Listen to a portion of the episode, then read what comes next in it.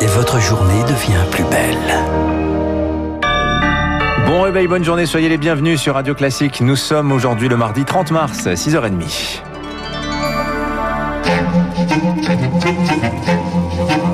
6h30, 7h30, la matinale de Radio Classique avec Dimitri Pavlenko. Et à la une ce matin, direction les États-Unis, une Amérique fracturée dans le procès George Floyd qui vient de s'ouvrir. 11 mois après la mort de cet Afro-Américain, les émeutes raciales qui s'en étaient suivies, début des audiences hier à Minneapolis, à la barre d'Eric Chauvin, le policier accusé du meurtre par asphyxie de ce père de famille, plaqué au sol, genou sur le cou durant son interpellation. 8 minutes 46 secondes d'agonie, 8 minutes 46, genou à terre, geste symbolique également des proches de la victime hier, sous l'œil des caméras. Un procès suivi avec attention jusqu'à la Maison Blanche. Bonjour Augustin Lefebvre. Bonjour Marc, bonjour à tous. C'est le premier jour d'audience, ça a surtout montré deux versions irréconciliables d'un même drame. Oui, d'un côté, l'accusation, elle a produit deux témoins de l'interpellation et surtout, elle a diffusé d'entrée la vidéo de l'agonie de George Floyd. Pour le procureur Jerry Blackwell, Derek Chauvin a violé son serment. C'est un petit badge qui représente un grand devoir et une immense responsabilité devant le public. Il représente la devise de la police de Minneapolis. Protéger avec courage et servir avec compassion. Monsieur Derek Chauvin a trahi ce badge. Le policier encourt jusqu'à 40 ans de prison s'il est déclaré coupable. Pourtant, il n'a fait que son métier, estime son avocat Eric Nelson. Le sens commun nous apprend qu'il y a toujours deux versions de chaque histoire. Et je vais vous démontrer que Derek Chauvin a fait exactement ce pourquoi il a été formé au cours de ses 19 ans de carrière.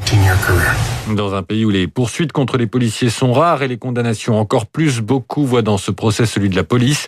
Il faudra attendre fin avril ou début mai pour savoir quel camp aura convaincu le jury. Merci Augustin Lefebvre. L'actualité à l'étranger, c'est aussi la Birmanie. Ce matin, au moins 500 civils tués selon une ONG, bientôt deux mois après le coup d'État militaire. Situation absolument scandaleuse, a réagi la Washington. Londres appelle à une réunion d'urgence demain du Conseil de sécurité de l'ONU. 6h32 à la une, également toujours le coronavirus et le casse-tête des fermetures de classe. 3000 étaient porte close vendredi dernier. Combien seront-elles dans les jours à venir? Depuis hier, la règle dans les 19 départements semi-confinés, c'est la fermeture dès le premier cas positif de la maternelle au lycée. Mauvaise surprise à l'arrivée pour certains parents hier, pas toujours prévenus à l'avance, pas simple non plus pour les enseignants. Claudia est professeure d'anglais en Seine-Saint-Denis. La fermeture de sa classe, elle ne l'a appris qu'en arrivant hier matin dans son collège. Mon cours que j'avais prévu cette semaine, je vais devoir le modifier pour que les élèves puissent le faire tout seuls chez eux. Et ça, c'est pas donné parce que déjà, faut qu'ils aient tous un ordi et il faut qu'ils arrivent à le faire seuls. Parce que moi, je serai disponible, mais pas forcément en tout temps. Nous prévenir un petit peu en avance, ça nous permet à nous de faire notre travail au mieux. C'est pour les élèves. Nous, en soi, on s'adapte toujours et on serre les dents, mais eux, ils vont se retrouver avec une tonne de cours comme au premier confinement, qui a été un échec total. Ils vont devoir le faire pendant une semaine et revenir la semaine d'après en ayant tout fait, c'est embêtant parce qu'on n'est pas préparé. Le témoignage de Claudia au micro de Camille Schmitt. Les électeurs, eux, devront-ils rester au chaud pour les régionales? Le Conseil scientifique a rendu son avis hier soir et refuse de trancher sur le scrutin prévu en juin prochain.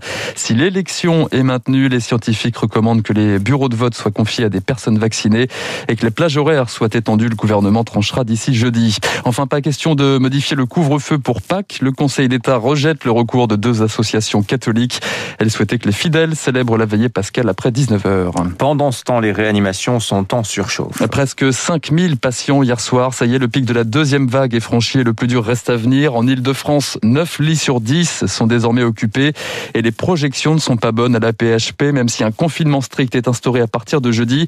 Un pic de près de 3500 patients pourrait être atteint le 22 avril prochain. Modélisation présentée samedi dernier lors d'une réunion de crise. Pas de modélisation, mais une certitude désormais. 2020 a été une année historiquement meurtrière en France. 669 000 décès, toutes causes confondues, une hausse de 9% par rapport à l'année passée et c'est du jamais vu depuis 70 ans selon les données de l'INSEE publiées hier. Émilie Vallès, la pandémie a généré un surcroît de décès plus important que les épisodes sévères de grippe ou même la canicule en 2003. Une hausse des décès tout d'abord plus forte chez les hommes et sans surprise chez les plus âgés, particulièrement touchés par le coronavirus. Cette surmortalité concerne surtout les plus de 70 ans. Ils sont 52 000 de plus que l'année précédente à être décédés. Et la France est coupée en deux. L'épidémie n'a pas affecté les territoires de la même manière. Les décès ont été plus nombreux dans la moitié est de la France et en Île-de-France, principalement durant la première vague au printemps. Et à l'automne, eh bien, c'est la région Auvergne-Rhône-Alpes qui a enregistré le plus important surcroît de décès et d'après les données disponibles recueillies à la mi-mars par l'INSEE, avec ses 9% de décès en plus, la France n'est pas le pays en Europe où la mortalité a le plus explosé, non. La hausse est égale, voire supérieure à 14% dans sept pays européens, dont l'Espagne, la Pologne ou encore l'Italie. Seule l'Allemagne semble s'en sortir mieux, avec 5% de décès en plus. Émilie Vallès, le brouillard, lui, se lève timidement sur les origines du coronavirus. C'est aujourd'hui que l'OMS dévoile officiellement son rapport d'enquête, bientôt deux mois après la fin des investigations à Wuhan, en Chine, considéré comme le berceau de l'épidémie. Enquête, rappelez-vous, strictement encadrée par Pékin. Selon les premiers éléments, Marc Tédé, la thèse d'une transmission à l'homme par un animal intermédiaire est privilégiée. Le SARS-CoV-2 virus à l'origine du Covid-19 aurait été transmis d'un animal dit réservoir, comme la chauve-souris, à d'autres espèces qui l'auraient ensuite transmise à l'homme, des animaux dits intermédiaires.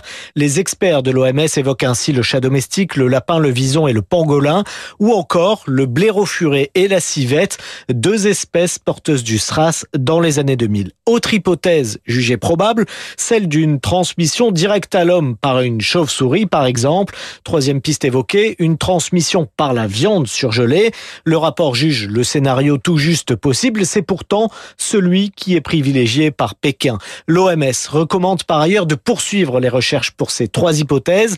Quant à la fuite accidentelle d'un laboratoire chinois, elle est balayée la mission d'enquête l'a jugé extrêmement improbable. Et dans ce contexte, comment éviter les pandémies dans les années à venir? L'OMS et une vingtaine de dirigeants étrangers appellent à l'élaboration d'un traité international. Tribune dans le journal Le Monde et plusieurs quotidiens étrangers ce matin, signés entre autres par Emmanuel Macron et Angela Merkel. Ils plaident notamment pour un accès universel et équitable aux vaccins. Et puis les vaccins justement, quatrième sérum dans l'escarcelle en Europe, celui du labo Johnson Johnson, les premières doses.